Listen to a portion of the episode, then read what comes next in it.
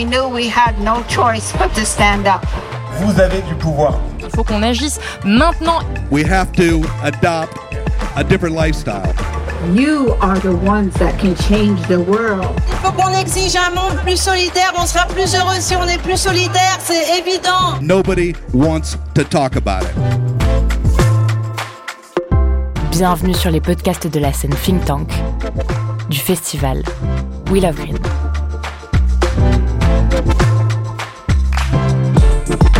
Bonjour, c'est Maxime de Rostelan. En 2023, j'ai participé à la programmation de la scène de conférence du festival We Love Green. Le think tank, un espace créé en 2014 et qui chaque année prend de l'ampleur et reçoit de plus en plus de festivaliers. Pour diffuser largement la voix de ces intervenants, de ces penseurs iconoclastes, de ces personnalités militantes et de ces acteurs et actrices du changement, nous avons créé cette série podcast, le think tank We Love Green.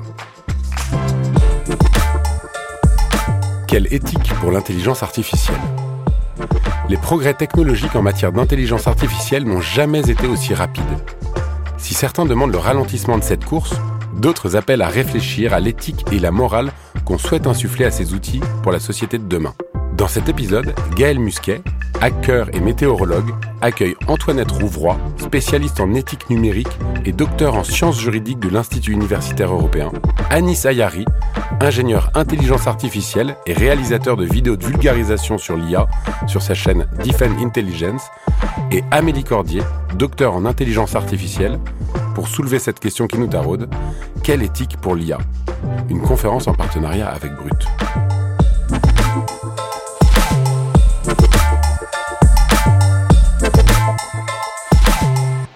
Ben, bonjour à toutes et tous. Merci d'être là, parce qu'on a quand même de la concurrence sur les autres scènes. Ça va, Will of Green? Ouais, c'était un peu plus chaud avec Maureen hier ici, hein, hier soir. Je vous entends un peu plus fort. Est-ce que ça va, Will of Green? Ouais, super, parfait, super. Alors, on vous prépare un- une petite table ronde sur l'intelligence artificielle et l'éthique. Euh, à mes côtés, je vais avoir euh, trois personnes euh, avec qui je discute depuis tout à l'heure de ces questions.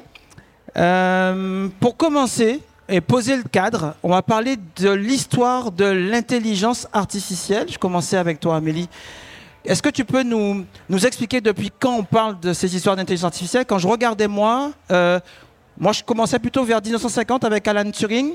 Toi, tu me disais un peu plus tôt. En 50, mon père n'était pas né. Je suis né en 80. Je précise un peu les dates de naissance. On rend compte que c'est pas un sujet si nouveau que ça, mais qui a pris de l'ampleur et, qu'il faut quand même peut-être définir et un peu savoir d'où on vient avec l'intelligence artificielle. Ok.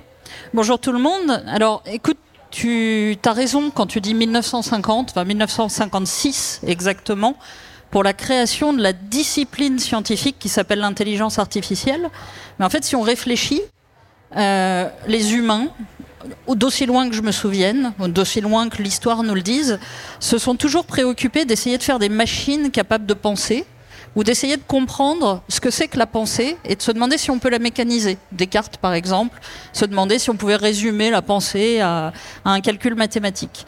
Mais bon, le sujet dont on parle aujourd'hui, l'intelligence artificielle, c'est une discipline scientifique, donc euh, euh, dont Turing avait posé les bases dans un article en 1950 pour laquelle plein de chercheurs se sont réunis en 1956 et ont dit tiens on va lui donner un nom, ça va s'appeler intelligence artificielle.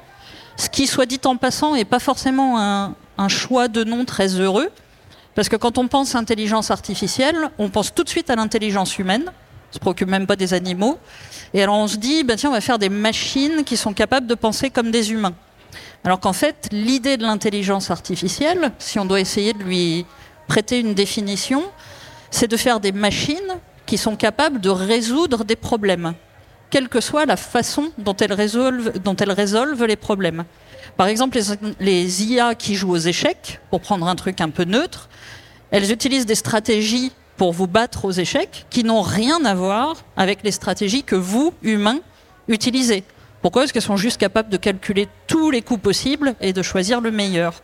Vous, vous n'avez pas cette capacité à calculer tous les coups possibles, donc vous allez utiliser d'autres stratégies.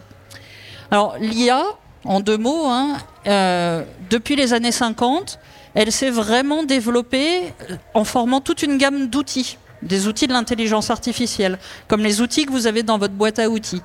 On a de l'IA symbolique, de l'IA numérique, on a euh, de l'optimisation combinatoire. Je ne vais pas rentrer dans les détails, on est dimanche quand même. Mais l'IA dont on va beaucoup parler aujourd'hui, c'est une sous-partie de l'intelligence artificielle. Et on, on, en discutera un petit peu plus loin. Est-ce que ça te convient comme définition C'est parfait. Je me rends compte que j'ai oublié des jouets euh, en backstage. Je vais aller les chercher. Avant d'aller les chercher, Antoinette, euh, toujours dans la ligne, la droite ligne des définitions. On, parlait un, on a fait un peu d'histoire, un peu d'histoire, un peu de technique. Euh, pour toi, d'un point de vue philosophique, d'un point de vue juridique, d'un point de vue éthique, puisque c'est deux thématiques, intelligence artificielle et éthique, comment toi, tu, tu continuerais de définir euh, le sujet qui nous intéresse aujourd'hui sur cette intelligence artificielle? Alors, il y a évidemment énormément de manières de définir l'intelligence artificielle. Comment on conçoit la machine, ou à ne pas faire, ce qu'elle parvient à faire, etc. Alors souvent, il y a une sorte de malentendu hein, qui a déjà été évoqué, le malentendu qui consiste notamment à penser que c'est intelligent, l'intelligence artificielle.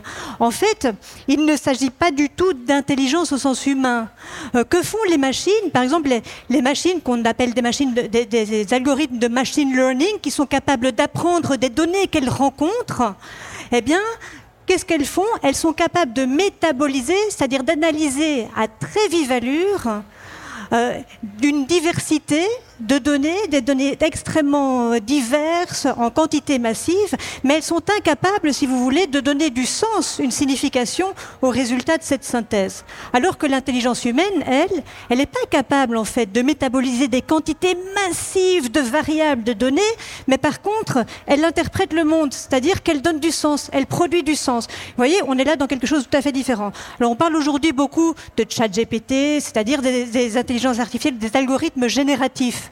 Mais il faut savoir qu'avant ça, il y a eu bien d'autres systèmes et qui, sans être des intelligences aussi intelligentes de nous, que nous posent déjà énormément de problématiques. Je pense par exemple à la première vague des IA ayant un potentiel important de bouleversement de nos formes sociales, qui sont par exemple les algorithmes qui permettent de nouvelles manières de hiérarchiser les contenus, d'apparier de profiler les individus en fonction de leur comportement, euh, de personnaliser euh, les, contenus, mais aussi de noter. On parle de scoring, de crédit social, etc.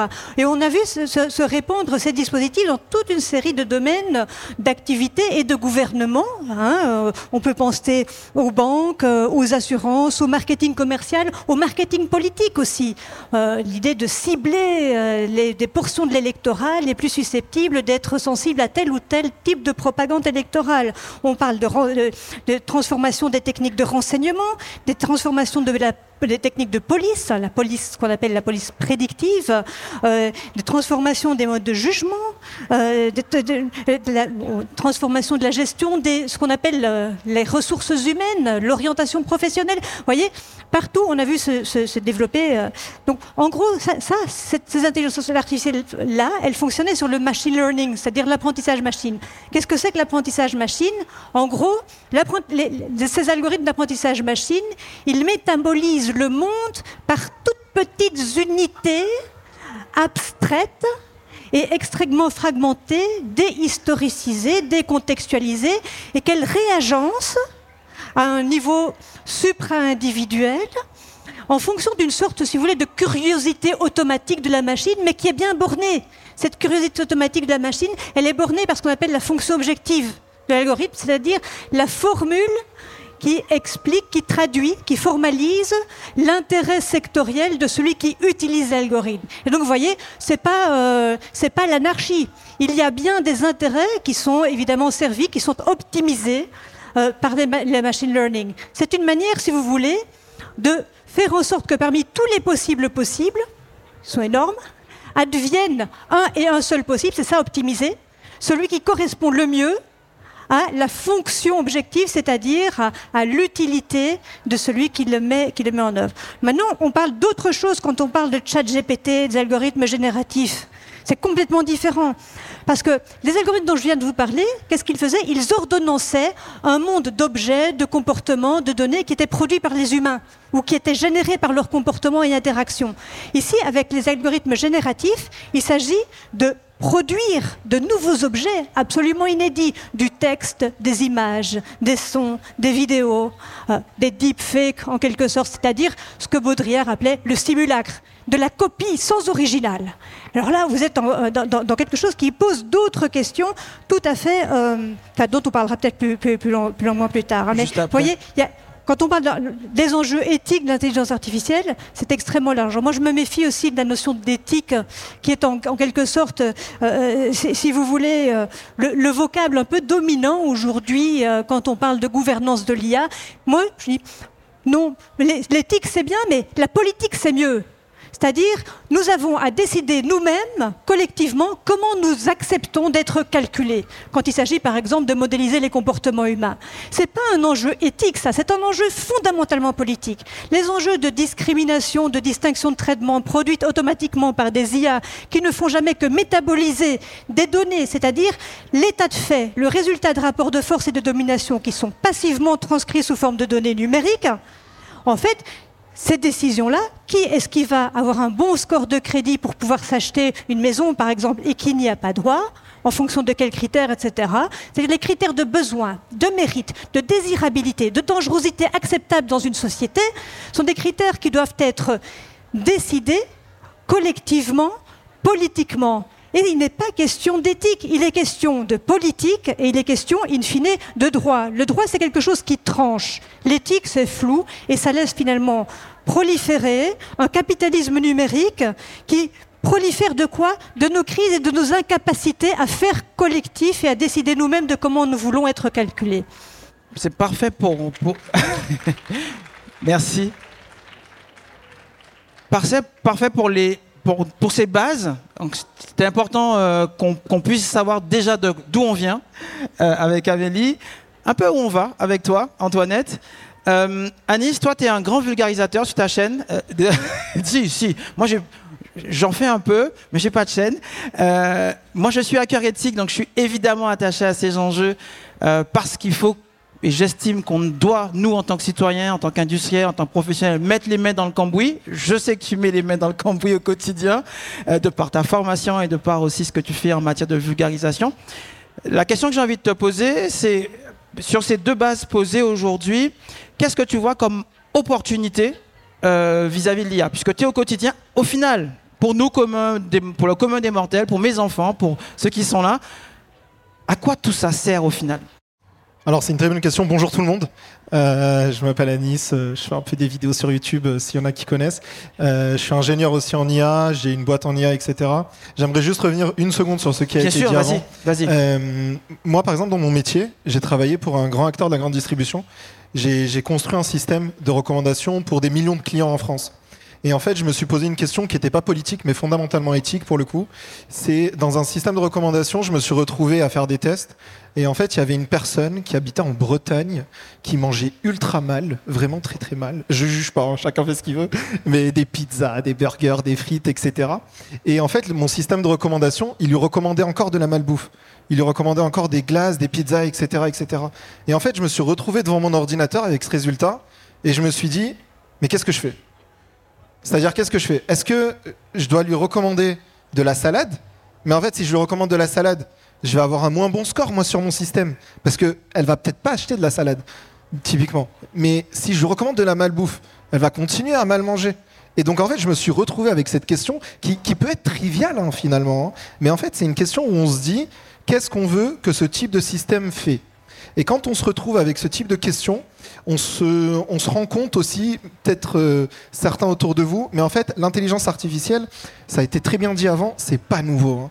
L'intelligence artificielle, ça existe depuis bien longtemps. L'intelligence artificielle, ça existe sur vos matchs, sur Tinder, ça existe sur YouTube, ça existe sur les algos de recommandation. En grande partie, l'intelligence artificielle, c'est pas des robots. Moi, chaque fois que je dis je suis ingénieur en IA, on me dit ah tu fais des robots. Non, la plupart du temps, je fais des logiciels, des logiciels qui vous vous facilitent la vie en fait. Mais pour vous faciliter la vie, il faut que nous, ingénieurs, nous faisons des choix qui vont vous les faciliter.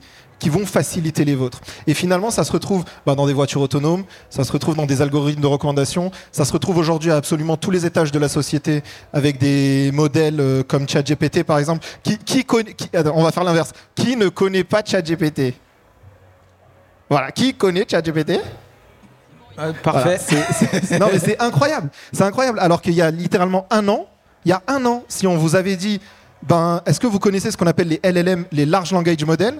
Personne n'aurait su ce que c'était. Personne. Si j'avais dit génération de texte, personne. Et là, en un an, on a totalement changé de paradigme. Et aujourd'hui, ça se retrouve dans l'industrie. Moi, j'ai travaillé pour des grands groupes. J'ai travaillé aux États-Unis, j'ai travaillé en France. Je travaille beaucoup dans la vulgarisation aussi. Et euh, j'ai pas un seul acteur en termes de clients avec lesquels j'ai travaillé qui ne s'intéresse pas à l'IA. J'ai travaillé avec des grands noms de la musique, des grands artistes qui s'intéressent à l'IA, dans le luxe, dans l'automobile, etc. Donc c'est tout autour de vous. Je vais te relancer. Relance-moi. À quoi ça sert? Alors, euh, l'intelligence artificielle, fondamentalement, ça sert en une phrase à résoudre des problèmes complexes. Résoudre des problèmes complexes, et en fait, une fois que vous dites ça, reconnaître un chat, un chat sur une image, c'est un problème complexe. Et moi, j'aime bien dire, on a fait de l'intelligence artificielle, du machine learning, parce qu'en fait, il n'existe pas d'équation d'un chat. C'est-à-dire, il n'existe pas une formule. Bon, attendez, on est dimanche, on est en festival. Il n'existe pas de formule f de x, d'accord Et qui nous permettrait de dessiner un chat et de se dire, un chat, c'est ça. Et en fait, c'est ça la magie de l'intelligence artificielle, c'est qu'on va lui donner beaucoup d'images de chat, et finalement, c'est la machine qui va apprendre à reconnaître qu'un chat est un chat. Donc en fait, ça résout des problèmes complexes et euh, c'est capable euh, d'améliorer euh, la santé des gens, c'est capable de détecter des tumeurs au cerveau, des cancers du sein aujourd'hui, beaucoup plus rapidement que des chercheurs. C'est capable de détecter, il y a trois semaines, il y a, Meta qui a mis un, algorithme qui est incroyable, qui s'appelle Dino, qui ont travaillé avec une association qui, qui mesure en fait le bilan carbone sur la planète. Et en fait, ils ont, ils ont réussi à avoir un algorithme qui mesure la hauteur des arbres, arbre par arbre. Et là, vous allez me dire, mais ça sert à quoi? En fait, ça sert à mieux mesurer le bilan carbone. Et en fait, en faisant ça, ils l'ont fait en Californie, ils l'ont fait en Amazonie, etc. Et donc, avec ce type de solution d'intelligence artificielle, ça permet d'améliorer le monde. Mais bon, après, ça permet aussi de faire des choses pas ouf. on l'a dit avec la police prédictive. Aujourd'hui, on a des algorithmes aussi, notamment par exemple, euh, dans il y, a une- il y a une loi qui est passée euh, pour les Jeux Olympiques pour faire euh, de la surveillance algorithmique, etc. Donc, il faut faire aussi attention à tous ces débats, toutes ces, tous ces, ces démarches autoritaires qu'il peut y avoir parfois.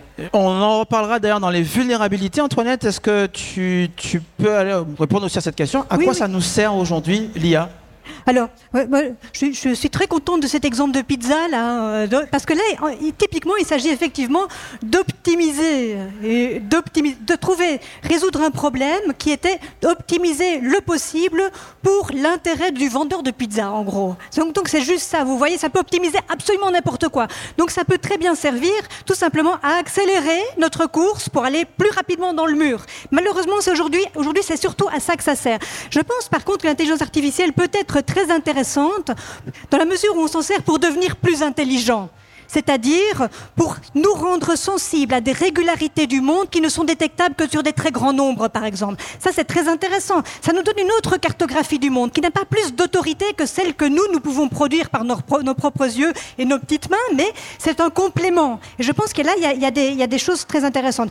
Mais malheureusement aujourd'hui, mais ça, c'est pas la faute des algorithmes. C'est la faute, en fait, de notre consentement à continuer à être gouverné dans une sorte de forme sociale capitaliste et néolibérale, qui consiste et qui nous en- enjoint finalement à dépenser le monde, c'est-à-dire à le dépenser dans les deux sens, nous dispenser de le penser, c'est-à-dire de penser le monde dans tout ce qu'il a d'incalculable. Par exemple, les générations futures, elles n'ont encore émis aucune donnée numérique, donc elles ne comptent pas pour un algorithme. Qu'est-ce qu'on optimise? On optimise le présent au détriment de l'avenir, voyez? On oublie que le peuple est tout à fait irréductible à sa seule représentation actuelle. Le peuple, il est en constant dépassement de lui-même, mais doit être en direction de ceux qui nous suivent, vous voyez? Donc, si on se sert d'intelligence artificielle pour dépenser l'avenir, au sens de se, euh, se dispenser de le penser, c'est-à-dire de faire du projet, plutôt faire du programme plutôt que du projet, et, si on- et, en même temps le dépenser au sens cap- capitaliste, au sens monétaire, c'est-à-dire épuiser par avance tout ce qui, déjà manger par avance ce qu'on n'a pas semé. C'est finalement ce qu'on est en train de faire et c'est la catastrophe à laquelle ce n'est pas l'intelligence artificielle qui nous mène à ça, mais voyez que l'intelligence artificielle n'est qu'un symptôme. L'engouement que nous avons aujourd'hui pour ces systèmes d'automatisation des décisions, elle n'est pas la cause, elle est le symptôme de notre renoncement à nous gouverner nous-mêmes et à renoncer et à réapprendre l'intelligence des limites, qui est inscrite en fait dans notre organicité.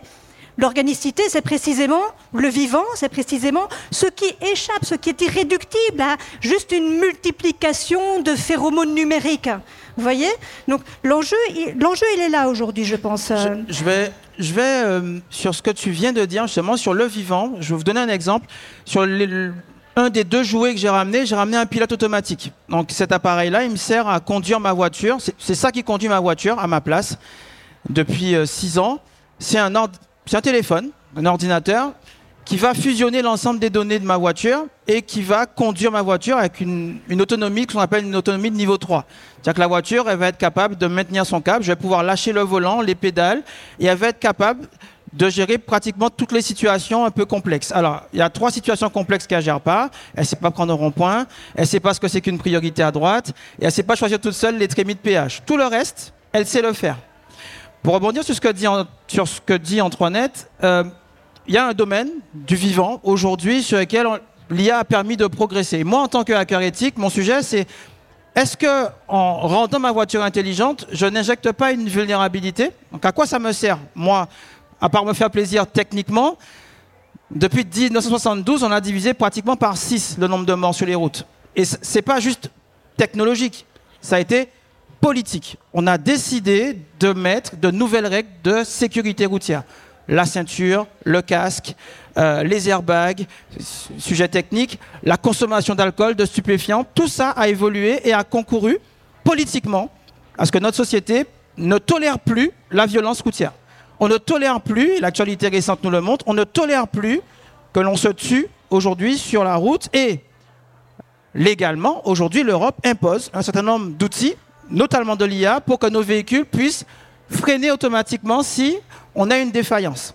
Donc ma voiture, à plusieurs reprises, m'a sorti de mauvais pas, où elle a pris la décision de freiner à ma place parce qu'elle estimait que moi, humain, je n'avais pas freiné assez vite. Ça m'a sauvé, je pense, ça a sauvé les personnes qui sont autour de moi, ça m'a évité, évidemment, de faire appel à mon assurance. Mais je décide aujourd'hui, en tant que hacker éthique, de la manière dont cette technologie va être implémentée dans ma voiture. D'accord? Pour moi, c'est une des fonctions aujourd'hui de l'IA, c'est qu'elle permet de sauver des vies, d'éviter des accidents, de perdre des vies, d'avoir des blessés. C'est une des fonctionnalités que moi, j'utilise. Mais évidemment, l'idée, c'est continuer à donner la parole. Je t'écoute plutôt, Amélie, sur, toujours dans cette ligne, à quoi sert l'IA aujourd'hui? J'ai beaucoup aimé notre discussion précédente où tu expliquais un peu, toi, ton rapport à cette technologie vis-à-vis de tes clients. Alors, je, suis d'accord avec ce que vous, vous avez raconté tous. Je vais essayer de le dire de manière un peu plus dépassionnée peut-être. Euh, à quoi sert un tournevis? Un tournevis sert à, a priori visser ou défisser une vis. À quoi sert un marteau? Un marteau sert à planter un clou. Ce sont des outils, de la même façon que les algorithmes d'intelligence artificielle dont on parle sont des outils. À quoi sert une tondeuse? Une tondeuse sert a priori à tondre la pelouse. À quoi sert un robot autonome capable de tondre? Il sert aussi à tondre la pelouse. Le problème que vous soulevez, il apparaît quand on décide de renoncer à notre capacité de décision parce que la technologie peut le faire à notre place. Oui, mais on le veut, ça. Pardon? On le veut. Alors, c'est mon point. En l'occurrence, j'ai un jardin. J'ai euh, peut-être 80 mètres carrés de pelouse à tondre. Lorsque j'ai acheté ma tondeuse, je me suis posé la question est-ce que j'achète une tondeuse hélicoïdale manuelle?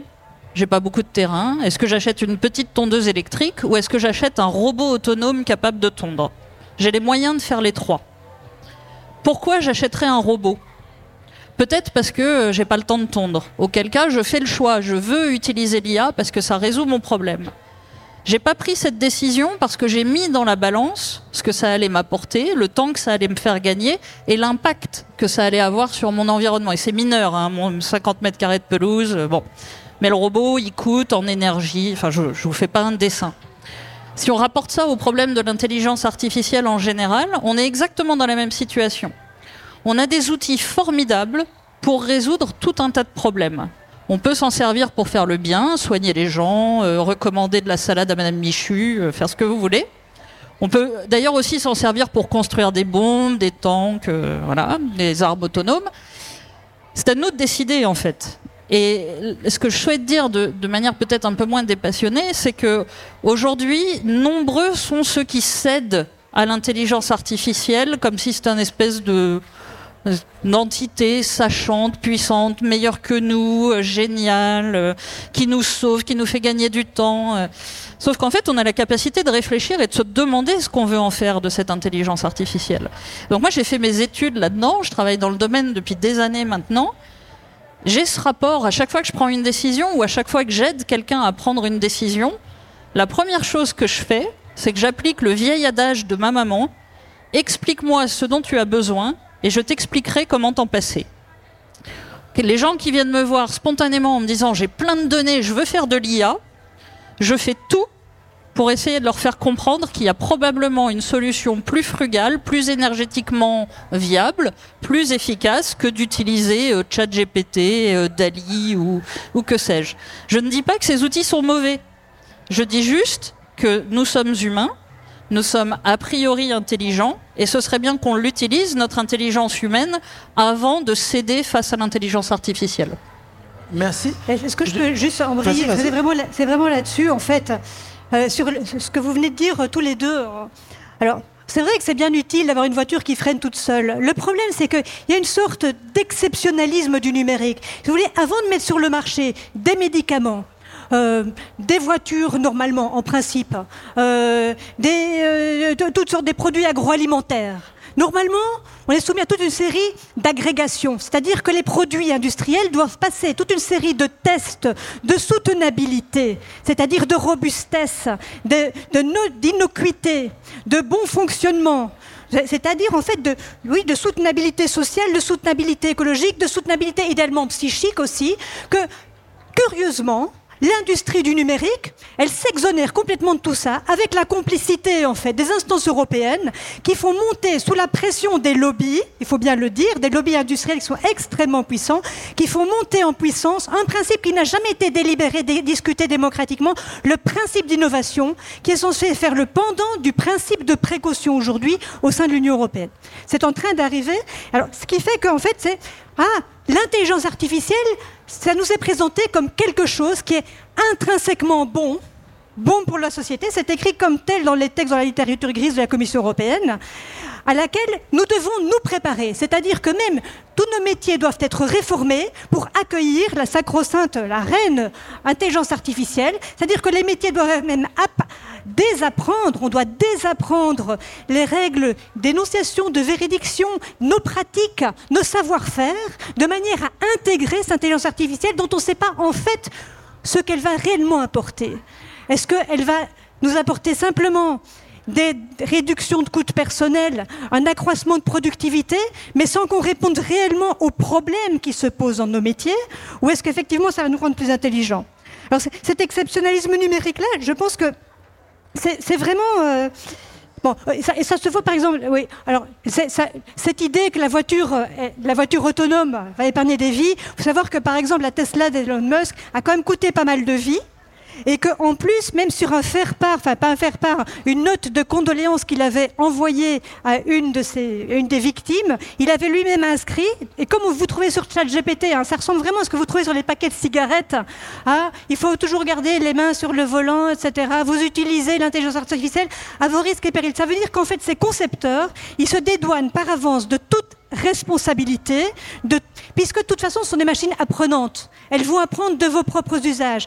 Si jamais ça marche pas, c'est une occasion de d'améliorer l'algorithme. Donc on passe finalement, on change de logique industrielle. Pour, euh, pour rebondir sur ce que tu dis, euh, c'était un, de mes un de nos engagements euh, en préparant cette table ronde avec Anis, sur du no bullshit, justement sur l'usage de ces technologies-là. Et Amélie, tu as commencé à y répondre. C'est il faut équilibrer évidemment nos, nos- productions sur euh, ces technologies qui, à chaque fois qu'elles apparaissent, suscitent une nouvelle hype, euh, une nouvelle mode. C'est important de pouvoir placer ces mots-là sur des belles plaquettes euh, pour en parler. Toi, Anis, pour l'utiliser, en produire au quotidien, moi, j'aimerais ton retour sur tes, spectateurs, des personnes qui t'écoutent, qui te lisent, qui regardent un peu ce que tu fais comme travail. Euh, quel est leur retour aujourd'hui leurs inquiétudes et un peu moi ce que j'aime beaucoup dire ce qui gratte alors j'ai parlé là de sécurité routière pour une raison euh, pour une raison simple c'est que dans le territoire où je suis né la Guadeloupe c'est un sujet on est un territoire extrêmement meurtrier. Et si aujourd'hui l'Union européenne impose ces règles-là, c'est parce que politiquement, on a eu des débats sur la violence routière, comme on a des débats sur euh, l'alimentation, sur un certain nombre de, faits. Toi, Yanis, au quotidien, euh, qu'est-ce que tu vois comme inquiétude monter euh, vis-à-vis de ces sujets ou, et la manière dont tu en parles, euh, Ouais. justement pour atténuer ces, ces craintes qu'on pourrait avoir? Alors c'est une bonne question. Juste sur l'Union européenne, euh, pour le coup, ils sont plus à vouloir créer des règles et créer des règles et créer des règles, euh, notamment pour les particuliers et les entreprises, plutôt que de dire euh, allez-y c'est YOLO, ne serait-ce qu'en démontrant, ne serait-ce qu'en démontrant que là ils sont en train de préparer un AI Act. Et avant, il y a eu une réglementation sur l'Union européenne au niveau de l'intelligence artificielle et ils ont, pour le coup, bloqué les usages de reconnaissance faciale aux particuliers et aux entreprises et ils les ont autorisés uniquement pour les États à des points de vue sécuritaires. Donc en fait, ils sont beaucoup plus pour autoriser des États, ils sont beaucoup plus lâches pour autoriser des gouvernements à utiliser de la surveillance algorithmique et en bloquant intentionnellement des développements pour des particuliers, des entreprises. Et c'est sur ce type de questions qu'il faut se, qu'il faut se, retourner. Et euh, au contraire, en tout cas moi je le vis quotidiennement, euh, il ne faut pas que l'intelligence artificielle devienne une arme d'État. Et c'est en ça où ça peut être dangereux. Il faut que les gens, vous, nous, ben, on l'utilise, on essaye de comprendre ce qu'il y a derrière, etc. Parce que c'est justement quand une technologie appartient et est détenue par un petit groupe de personnes que cette technologie devient problématique. Et ce n'est pas en la mettant, euh, tout le monde utilise ChatGPT. Imaginez s'il y avait uniquement qu'un certain groupe de personnes qui utilisaient ChatGPT. Vous imaginez la puissance qu'ils auraient par rapport à vous. Donc moi, je suis pour une hyper démocratisation de l'intelligence artificielle. Euh, en étant professionnel, je suis pour essayer euh, de, de, comprendre de manière intelligente les applications. Et euh, donc voilà, c'était juste pour ma take avant parce que je n'ai pas pu m'exprimer sur ça. Et après sur ta question sur les sur les communautés, ouais, sur les peurs, etc. Moi, j'essaye de débunker un peu toutes ces peurs. Euh, je sais pas s'il y en a qui me suivent sur Twitter, mais je suis assez actif et euh, parfois je vais au contact avec des politiques, je vais au contact avec euh, bah, des députés européens. Il y a pas longtemps, j'ai j'ai clashé. Monsieur Breton euh, sur Twitter parce que non mais en, non, en- en fait ce qu'il faut comprendre littéralement je suis désolé mais on se retrouve avec des acteurs étatiques qui prennent des décisions et des responsabilités sur des choses dont ils connaissent rien quoi quand on les entend parler je suis désolé je vous dis ça C'est pour Mais- ça qu'on t'a fait venir, non, mais les mains dans pas le cambouis. normal. Non, mais je suis désolé, mais c'est- c'est pas normal qu'on se retrouve avec des gens euh, qui prennent des décisions sur des choses technologiques, qui comprennent rien. Il y a, je suis désolé, je veux pas trop clasher, mais euh, quand Bruno Le Maire il dit euh, ChatGPT, euh, il faut mettre des, labels sur euh, les images de ChatGPT. ChatGPT, ça génère pas d'images. Donc, euh, enfin, littéralement, je suis désolé. Donc, une fois qu'on a, une fois qu'on a, qu'on est passé par ça, une fois qu'on est passé par ça, les peurs qu'il y a souvent, c'est, c'est les Terminators, c'est LA Robot. On a tous été biberonnés à de la science-fiction dans les années 70, dans les années 80, dans les années 90. Euh, aujourd'hui, on, on essaye tous, quand on parle d'IA, de se rapprocher de ça. Donc, les gens, ils ont peur. Moi, j'ai beaucoup de gens qui me disent, j'ai peur que ChatGPT me remplace. Ok. Merci pour ton retour. Je vais me tourner vers Amélie. Toi, tu as quoi comme peur qui remonte, comme vulnérabilité potentielle sur ces IA Alors, c'est difficile de mettre un, mot exact sur les peurs, mais effectivement, tu le dis très bien. Pour moi, il y a deux choses principales. Les premières, c'est les peurs que moi je qualifie d'illégitimes qui viennent de la culture science-fiction. Donc euh, Terminator, euh, Matrix et, j'en passe, et Wally à la rigueur, ça peut faire peur dans une certaine dimension. Euh, et, ces peurs-là, en fait, je les, je les qualifie d'illégitimes parce que l'IA dont on parle aujourd'hui, elle n'a rien à voir avec l'IA de la science-fiction. L'IA ne va pas se lever demain matin en disant tiens moi je suis ChatGPT, j'en ai marre d'écrire des euh, des lettres de motivation d'étudiants qui veulent un stage, euh, je vais me mettre à faire de la peinture. Non, l'IA n'a pas d'intentionnalité, donc elle ne va pas décider de d'éradiquer l'humanité pour sauver la planète. En revanche, euh, le fait qu'on soit omnubilé par ces peurs issues de la science-fiction fait que euh, bah, on met le reste un peu sous le tapis et on se préoccupe pas des vrais sujets, notamment des sujets de protection des données et compagnie. C'est pour ça aussi que dans la série No Bullshit, moi j'essaye vraiment de, de déminer ça. Et donc il y a une deuxième grande catégorie de peur qui est très très fréquente, hein, qui est euh, bah, l'IA va nous piquer nos jobs. Alors euh, Souvent à ça, je réponds bah, si c'est le cas, tant mieux pour vous, parce que votre job doit pas être très cool si une IA peut le faire à votre place. Par contre, ce qui est, donc c'est la réponse humoristique, hein, vous l'aurez bien compris. Ce qui est vrai, c'est que l'IA va transformer vos jobs d'une manière ou d'une autre, et on le voit avec ChatGPT de façon euh, absolument éblouissante. Mais l'IA va transformer votre job, et donc l'enjeu, il est de savoir si vous allez réussir à vous adapter ou pas. Ceux qui vont réussir à s'adapter, tant mieux pour eux. Ceux qui vont pas réussir à s'adapter, ça pose un vrai sujet de société. Ça pose un sujet de formation, ça pose un sujet d'accompagnement. On est dimanche, on va peut-être pas en parler dans les détails, mais c'est un sujet qui est très important. Et en particulier pour les jeunes, et je suis contente d'en voir plein ici, dites-vous que IA ou pas IA, la tech au sens large va transformer la façon dont vous travaillez. Nos parents, ils ont eu un job dans leur vie, peut-être deux pour ceux qui ont eu la crise de la quarantaine et qui ont fait une reconversion. Vous, vous en aurez 10, 15, 20. Votre job, il va changer tous les ans ou presque. Et donc, ce qui est important aujourd'hui, c'est pas la connaissance encyclopédique que vous, vous pouvez trouver dans les encyclopédies, c'est votre capacité à apprendre tout au long de votre vie, à vous adapter à les technologies et à accepter de changer. Merci pour ton, retour. Je vais juste euh, faire une, petite aparté sur ce que vient de dire euh, Amélie sur notre capacité justement à, nous adapter, puisque j'utilise beaucoup cette technologie-là dans d'autres secteurs de lesquels je travaille, sur les catastrophes naturelles. L'objectif, euh, chaque fois que je travaille en tant que hacker et que je mets les mettre dans le cambouis comme Yanis dans ces machines-là, je me pose toujours la question de savoir, euh, Madame Ramos n'est pas là, elle, était, euh, elle est de, de l'UNESCO, est-ce que, in fine, ce que je vais produire, est-ce que, in fine, comme Yanis, ce que je vais livrer, est-ce qu'in fine, ce que je vais détourner, hacker, respecte les droits humains? On a une déclaration universelle des droits de l'homme qui consacre et qui sacralise un certain nombre de sujets, le droit à la sécurité, l'article 3 de la déclaration universelle des droits de l'homme. Est-ce que ce que je vais livrer concourt à la sécurité des biens et des personnes? Est-ce qu'en livrant cette technologie, ce matériel, in fine, la personne qui va l'utiliser sera plus en sécurité ou l'inverse? Article 12 de la Déclaration universelle des droits de l'homme, vous avez le droit à la vie privée, vous avez le droit d'avoir votre confession religieuse, vous avez le droit à un certain nombre de droits qui sont consacrés. Et moi, mon, ma pierre angulaire, mon livre de chevet, c'est à la fois le cadre d'action de Sendai, que je vous inviterai à lire justement sur notre capacité à nous adapter face à ces changements climatiques, face à des catastrophes géologiques qui ont parfois des conséquences plus graves que le, réchauffement climatique. Et on est là, effectivement, sur des capacités. Alors, j'ai un deuxième jouet qui est un petit microcontrôleur que j'ai ramené ici, des Arduino. Alors, parler de chat GPT, qui sait ce que c'est qu'un Arduino? Ah, quand même. Quand même, il y a du monde. Super. C'est des capteurs qu'on utilise aujourd'hui, qu'on pourrait utiliser euh, sur de la lutte anti-drone. Et compte tenu de l'actualité, je ne vais pas vous détailler à quoi pourrait servir de la lutte anti-drone euh, dans une certaine région euh, du côté de l'Est de l'Europe. Mais c'est exactement ce ce où je veux vous amener, c'est qu'en développant ces technologies-là, je me pose toujours la question de savoir dans les mains de qui cette technologie finira et à quel usage elle va pouvoir servir? Est-ce que ça va servir un camp ou un autre? Et potentiellement amener plus de blessés On a beaucoup travaillé jusqu'à présent, tous les quatre. Ce que j'ai envie de faire, c'est vous laisser la parole et que tu puisses réagir aussi, bien évidemment, Antoinette. On va vous laisser la parole. Avant ça, euh, Tanguy, est-ce que tu peux nous apporter un micro filaire, s'il te plaît, pour que je puisse passer le micro euh, à l'assistance? Et je te laisse réagir, bien entendu, Antoinette. alors, vas-y, vas-y, excuse-moi. alors moi, quand j'entends qu'il faut s'adapter à l'intelligence artificielle, évidemment, je fais des bons.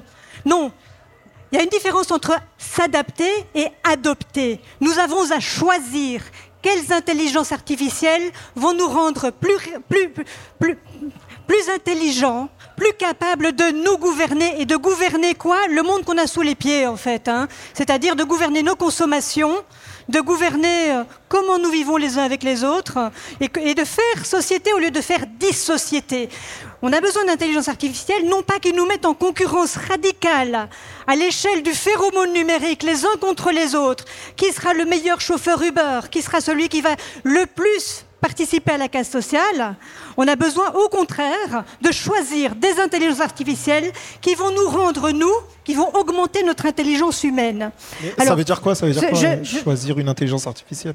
Je, pense par exemple que quant à les, les et les droits fondamentaux, ils sont évidemment très importants. Et on ne peut que saluer le fait que l'Union européenne, non pas la Commission européenne, parce que la Commission européenne, en fait, elle, s'occupe fondamentalement et statutairement du marché intérieur. C'est son boulot. C'est pas les droits fondamentaux. Les droits fondamentaux, c'est Strasbourg, c'est la Cour européenne des droits de l'homme.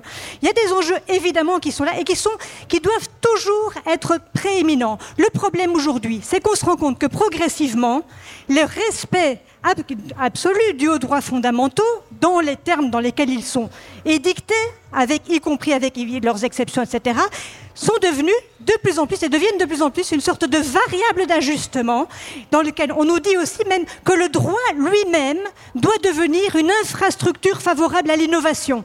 Alors on met les choses sur la tête aujourd'hui. Voyez? Donc je suis désolée, hein, je prêche pour ma chapelle, je suis juriste, mais j'ai dévoyé du droit par, un attrait pour les technologies, pour la philosophie, pour l'épistémologie, etc. Mais plus je vois les algorithmes, plus je me rends compte à quel point on a besoin de, de, respecter, de revenir à la singularité de ce que c'est qu'un état de droit. Un état de droit est irréductible simplement à un état qui se calcule et qui est géré par des algorithmes. Antoinette, est-ce qu'on...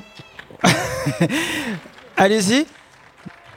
Et après les applaudissements, c'est à vous de travailler. Est-ce que vous avez des questions? Non? Pas de questions? Pas beaucoup? Une question Oui, la dame juste là. Une question oui, bonjour. Alors pour moi, il y a une question que vous éludez complètement, c'est la question de l'éducation dans tout ça. Moi, je suis prof et donc euh, je pense que je suis au cœur de tout ça parce que j'ai dû réinventer mon métier. Parce qu'en fait, je peux plus donner de devoir maison à mes élèves parce que quand je donne un devoir maison à mes élèves, c'est GPT qui le fait à leur place. Et quand vous parlez de, on prend la décision de remettre dans les mains de l'intelligence artificielle ce qu'on n'a pas envie de faire. En fait, les enfants, ils n'ont pas cette capacité de prendre cette décision. Les enfants, ils rentrent à la maison, ils se disent, je vais regarder One Piece, je vais jouer au foot ou je vais demander, ou je vais faire mes devoirs. Eh ben, ils vont regarder One Piece, ils vont jouer au foot, et GPT va faire leurs devoirs. Et du coup, je pense que les profs de ma génération, on a fait cet effort. On s'est dit, ok, comment on fait pour que GPT rentre dans nos vies? Donc, on va donner des devoirs maison qui ne demandent pas de rédaction, qui demandent de faire des schémas, d'analyser des images. On, se remet en question pour s'adapter. Sauf qu'à un moment, où est l'éthique pour ces jeunes qui sont dans une théorie du complot H24 qui, quand ils voient une image, sont persuadés que c'est la bonne alors qu'elle ne l'est pas. Et oui, certaines images créées par les intelligences artificielles posent des problèmes dans l'éducation aux professeurs d'histoire qui doivent expliquer que ce moment n'a pas existé et qu'il a été créé par Internet. Et il n'y a aucune trace que ça a été créé par Internet à ce moment-là. Et donc, c'est notre parole contre Internet. Et ben, la plupart du temps, on perd, en fait. Et donc là, moi, j'ai une vraie question, c'est qu'est-ce qu'on fait pour les jeunes et qu'est-ce qu'on nous propose à nous personnel de l'éducation pour affronter cet avenir que oui les jeunes vont travailler dans l'informatique mais l'informatique c'est pas la réponse à tout. Et qu'est-ce qu'on fait face à ça? Parce que là à l'heure actuelle on a des gamins qui ne réfléchissent plus parce qu'en fait ChatGPT leur apprennent pas à créer une dissertation à argumenter à chercher des exemples. Donc qu'est-ce qu'on fait? Parce que ça a explosé tellement vite qu'on n'a pas les outils pour répondre à ça et je trouve que c'est un problème. En vrai, ça pourrait durer une heure. Mais en fait, quand on est face à une, quand on est face à une innovation technologique comme ChatGPT, comme l'intelligence artificielle, soit on peut tourner le dos, soit on peut l'accepter. Et, et il faut bah, en fait, c'est ça la question de la protection. Est-ce qu'on s'est protégé des calculettes pour calculer moins vite et dire que les gens euh, devaient euh, continuer à. Bah, c'est ces questions, en fait. Je suis... Alors, excusez-moi. D'abord, je vais me lever pour vous témoigner mon respect parce que je pense que vous faites partie. Vous dites que les, enseignants. Vous dites que les enseignants de votre génération sont adaptés. Je pense que vous faites partie des rares enseignants qui ont eu l'énergie de s'adapter. Et ça, ça mérite tout mon respect, sincèrement. Et à la question qu'est-ce qu'on fait? Ça fait sept ans maintenant que je fais des conférences sur l'intelligence artificielle. Je suis au regret de dire que la seule chose qu'on peut faire, c'est très exactement ce que l'on fait ici. On en parle, on communique, on expose les risques, les dangers, mais aussi les opportunités de l'intelligence artificielle. On sensibilise les gens parce que s'adapter, accepter, peu importe, à la fin, il n'y a que nous qui pouvons prendre les décisions. Encore une fois, tout mon respect, madame. Et juste pour conclure, puisqu'on doit vraiment libérer la scène, pour donner une note d'espoir, je reviens de la Martinique. J'ai évacué 350 enfants face à un aléa géologique, tsunami. Croyez-moi, croyez-moi, et il me donne beaucoup d'espoir. Ce sont des enfants qui ont l'intelligence aujourd'hui d'écouter à la fois ce qu'on leur dit. Et quand je parlais d'adaptation, c'est exactement ça. Ce sont des enfants qui m'ont demandé, à moi adulte, et évidemment à leurs professeurs, qu'en cas de catastrophe majeure, qu'est-ce qu'ils devraient mettre en œuvre comme intelligence réelle? Il a fallu gérer des malaises, il a fallu gérer l'approvisionnement en eau, il a fallu gérer le site refuge, l'itinéraire vers le site refuge, l'éducation.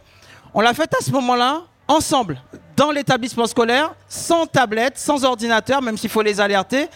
Et ce sont ces moments-là, exactement ces moments d'éducation, ensemble, qui me permettent de mettre en œuvre des technologies qui peuvent les aider, et pas l'inverse. Oui. Juste, Juste, euh, pour juste conclure. quelques mots pour répondre, parce que je suis euh, absolument sidérée, moi aussi, par ça, ce, ce- ce que vous dites est tellement vrai, tellement essentiel. Alors, moi, je pense que ce qu'il faut vraiment bien expliquer aux enfants, arriver à leur expliquer, c'est difficile parce que c'est abstrait en fait. Leur expliquer comment ça fonctionne. Expliquer que ChatGPT, en fait, c'est complètement déconnecté de toute idée de vérité. Ce que ça produit, c'est de la pertinence et de l'utilité. La pertinence, c'est quoi? Produire un devoir le plus vite possible qui va contenter le prof c'est-à-dire qui va répondre à des critères qui n'ont rien à voir avec l'apprentissage, avec le savoir, c'est-à-dire avec la saveur de la pensée, avec la transmission, avec l'historicisation, avec tout ce qui fait qu'on a une consistance de citoyen, une consistance politique, et que nous ne sommes pas des machines apprenantes, nous ne sommes pas des learning machines, mais que nous sommes des êtres humains avec une intelligence humaine qui est capable de bien d'autres choses que de répliquer ce c'est ce plagiat automatique et sans cervelle de la bêtise artificielle.